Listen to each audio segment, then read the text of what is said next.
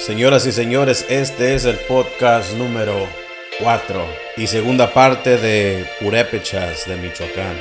En la primera parte de Purépechas hablamos un poco de historia y hablamos de arte, de plumarias, de metalurgias, de cerámica, de piedra y de jades, de artesanía purépecha. Y en este vamos a hablar de deportes y de la danza de viejitos y del año nuevo.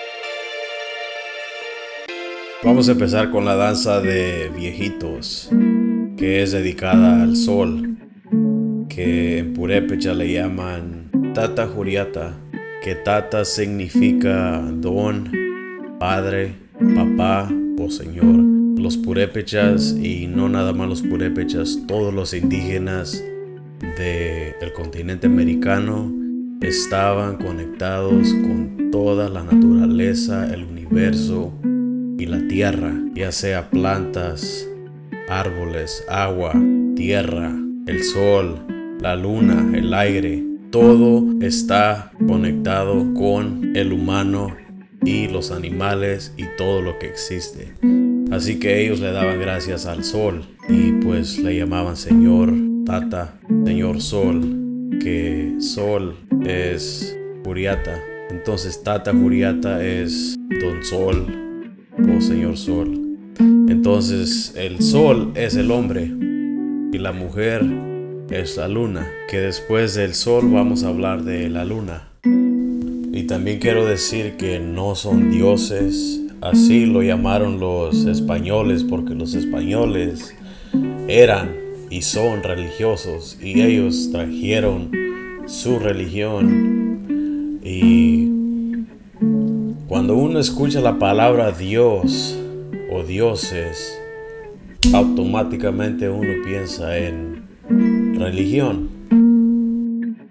Entonces los purépechas le daban gracia a toda la naturaleza, a la tierra, al sol, a las plantas, eh, a todo. Sabían que todo estaba conectado con nosotros. Todo es parte de nosotros y nosotros somos parte de todo. Bueno, entonces la danza representaba las cuatro estaciones del año y los puntos cardinales.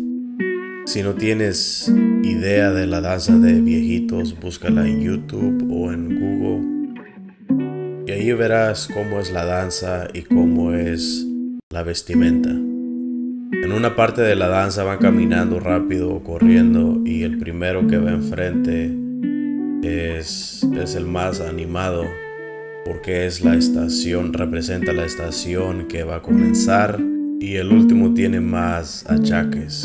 Uno usa máscara de niño representando estación naciente y los otros tres máscara de viejito para recordar las estaciones ya pasadas.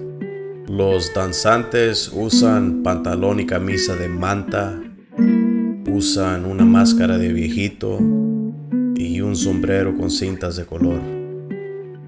Y en sus pies usan andalias de de, de madera para que se escuche más, más fuerte el zapateado.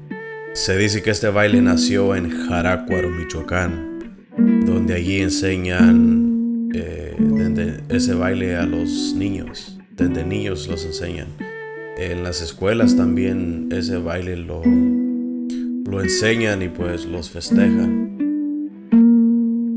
Y ahora vamos con Año Nuevo, que para los purépechas es también llamado Fuego Nuevo.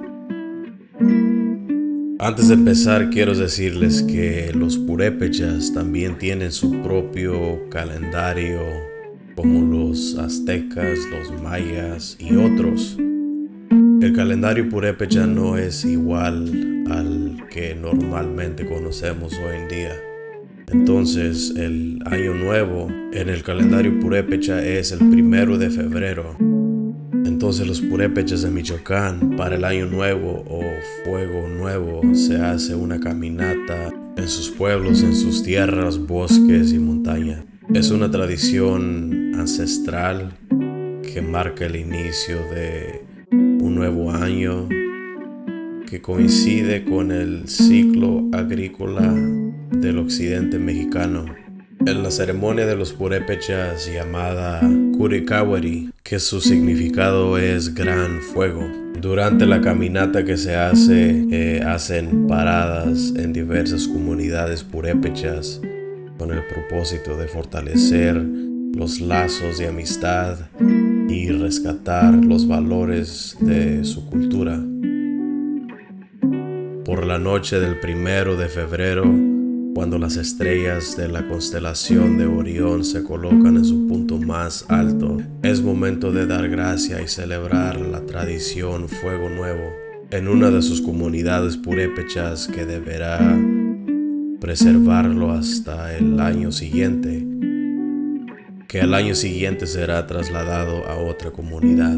Y pues esa es la tradición purépecha de Año Nuevo, Año Nuevo o fuego nuevo que reciben el fuego nuevo como año nuevo y esto está relacionado también con el deporte de ellos, un juego que ahorita vamos a hablar que tiene que ver algo con el fuego también, es juego de pelota.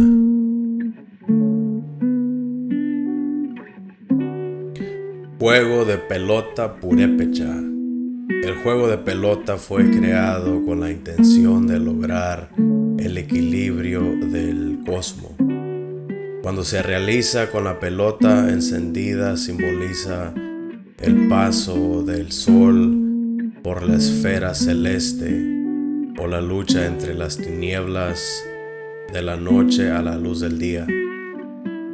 Se practica en una cancha rectangular de unos 200 metros de, largo. En cada extremo se tranza dos líneas que indica la meta de cada equipo. En el medio otra línea que indica el punto de saque donde va a empezar. Se enfrentan dos equipos de entre 5 y 8 jugadores cada uno.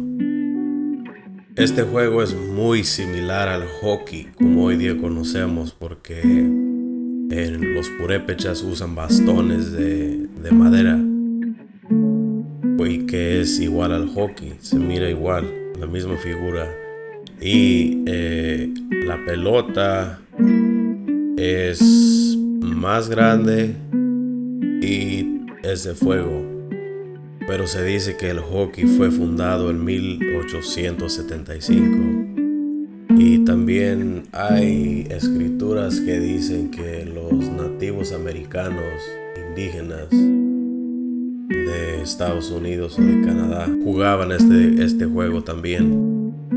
Y pues los purépechas jugaban este juego mucho, mucho, muchos años antes que 1875. El juego se inicia luego que un jugador de cada equipo se ubica en el centro del campo y golpean tres veces sus bastones con el rival. Luego se lanza la pelota, los jugadores luchan por llevar la pelota a la meta contraria, golpeando con el bastón. La anotación se produce cuando cruza la línea de la meta del otro equipo.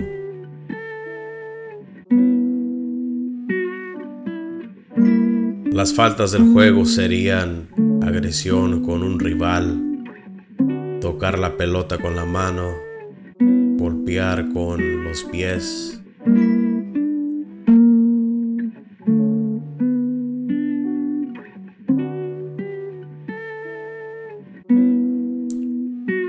Este juego sigue vigente y practicado en varios estados de México hasta este día. El bastón está elaborado por madera de tejocote, encino, cerezo o cualquier otra madera resistente y ligera.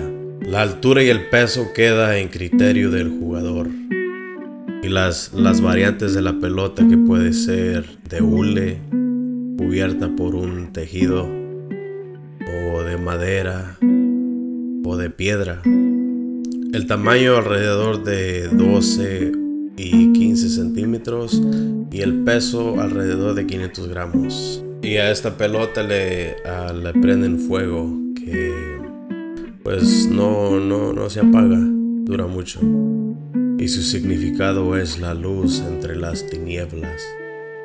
En YouTube pones juego de pelota purépecha y allí hay varios videos que eh, juegan muestran cómo es que se juega. Y pues bueno, señoras y señores, esto es todo por este para este podcast. Para el siguiente voy a hablar todavía de eh, de los purépechas. Voy a hablar de la bandera purépecha, cuáles son sus significados de la bandera. Voy a hablar de sitios arqueológicos de San, que significa lugar de los colibríes. También voy a hablar del calendario purépecha y mucho más, así que si les gusta, pues espérenlo.